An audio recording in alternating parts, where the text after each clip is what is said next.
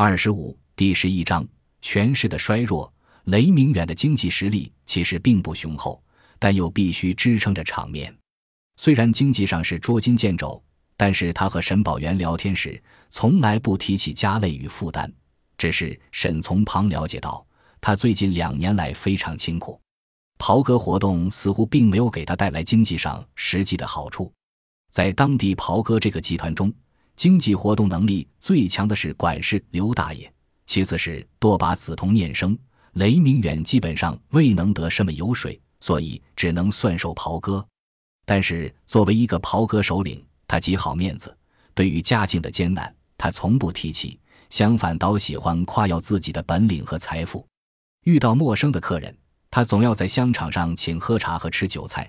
如果客人没有接受他的邀请，他会很不开心，认为有失面子。由于这样的挥霍，弄得家境一天不如一天。但是在码头做大爷的人，据说就是要这样广交朋友，才能吃得开。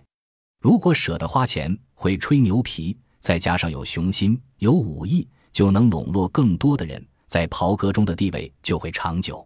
袍哥首领还得经常在各码头走动，以建立一个关系和权力的网络。一九四三年春天，雷大爷曾周游各地，转了一大圈，到过绵竹、大足等地，花钱十分豪爽，好像阔佬一般的。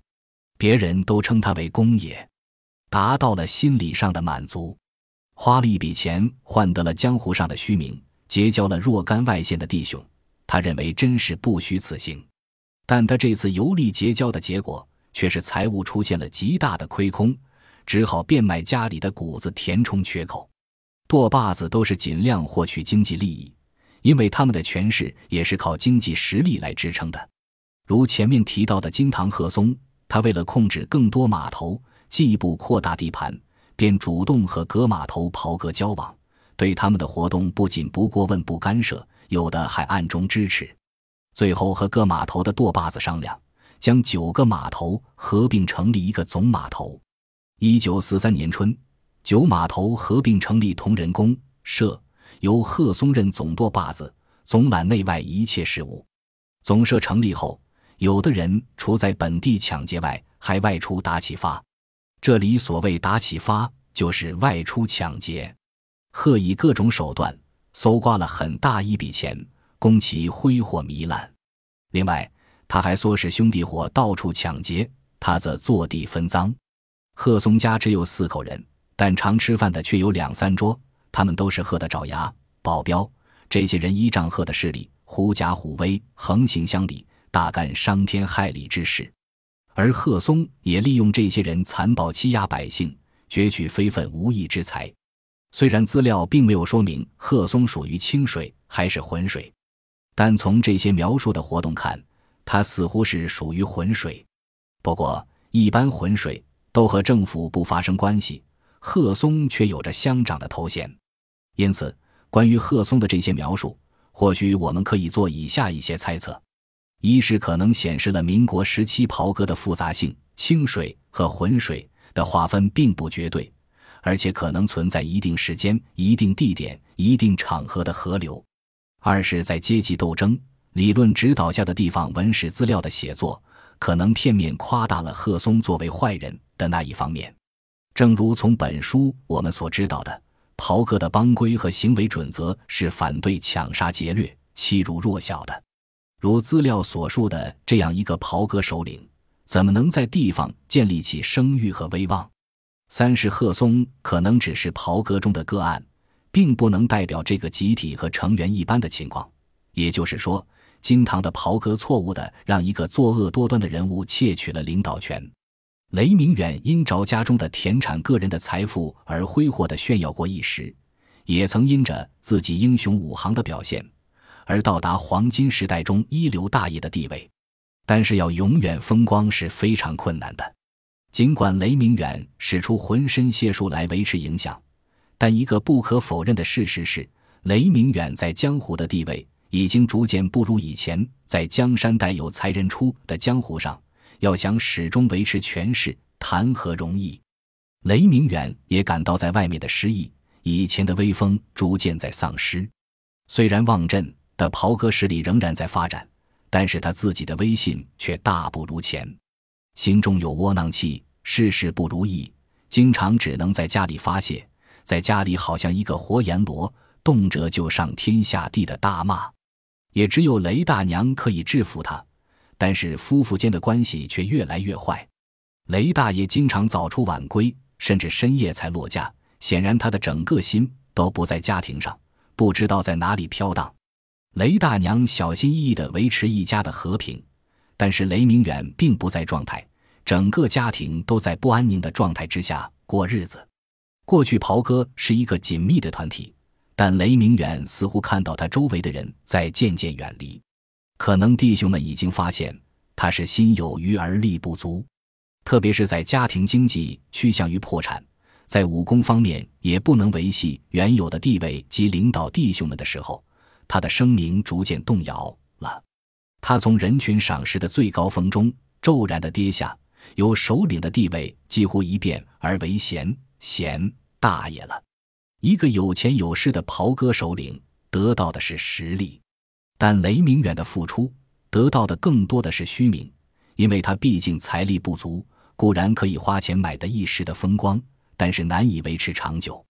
世间事情的变化。往往比预想的要快，有时候看起来一帆风顺，结果由于其中一环链条断裂，打击接踵而来，如多米诺骨牌一样倒下，要想拯救也来不及了。造成雷明远运转机器出问题的链条，就是他没有能按时交租。说起来有点难以理解，一个前副乡长、前保安队长、当地袍哥的副舵把子，竟然被给地主交租难倒了。由于没有按时交租，住在成都的尤姓地主把这四十亩田转租给了蔡家。一九四五年腊月，新佃户蔡家到达，接收这四十亩田。雷家所住房屋也是属于地主尤家的，也要转给新佃客，还举行了转店的请客仪式。左邻右舍及地方袍哥都请到了。新店客给雷家五十担米作为安抚和补偿，这说明可能当时的习惯是，如果老佃户失店。新佃户应该给老佃户一定的补偿，也即是说，在相当一段时间内，老佃户还不至于无法生活。这些粮食给他和家人一定的时间过渡。后面我们将看到这些粮食所起到的作用。按照乡下人的迷信说法，腊月里切忌搬家，但新店客一到，他们只好退出了正屋，暂时住在偏房里，由大厨房搬到小厨房。这真好像一个大家庭要趋向于没落的预兆。小厨房的梁上挂着一块蔡家送来的腊肉。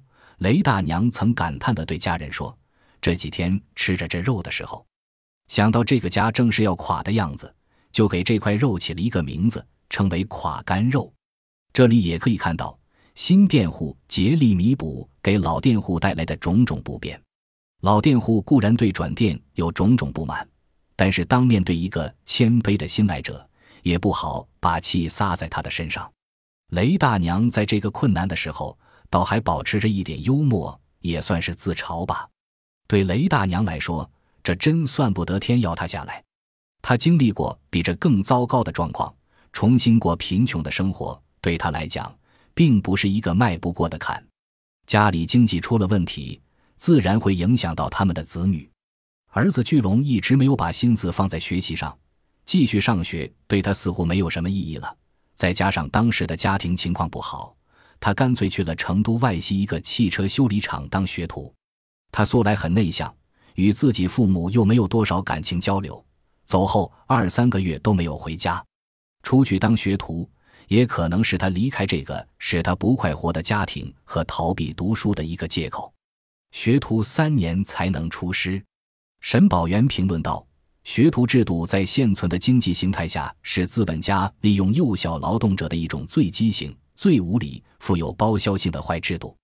许多像巨龙这样年纪的小孩，名为学艺，实则整天做牛马，养活着终日无所事事的老板和他们的家小，供他们曲艺。这三年中没有工资报酬，差不多把他们成长中的生命力全部断送在这机械的劳动里了。”这里，沈宝元批评中国学徒制度的不公平，的确有一定的道理。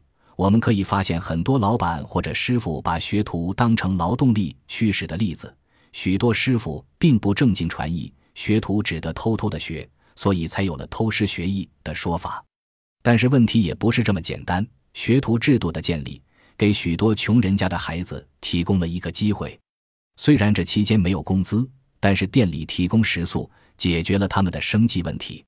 而且许多行业需要相当的时间才可能掌握必须的技巧，而且对需要学徒的行业来说，例如店员、跑堂、木工、砖瓦工等手工业者，如果要付工资的话，老板宁可去招熟练的工人。正因为他们可以通过招学徒节约开支，才给那些真正想学艺的穷人。提供了一条出路。本集播放完毕，感谢您的收听，喜欢请订阅加关注，主页有更多精彩内容。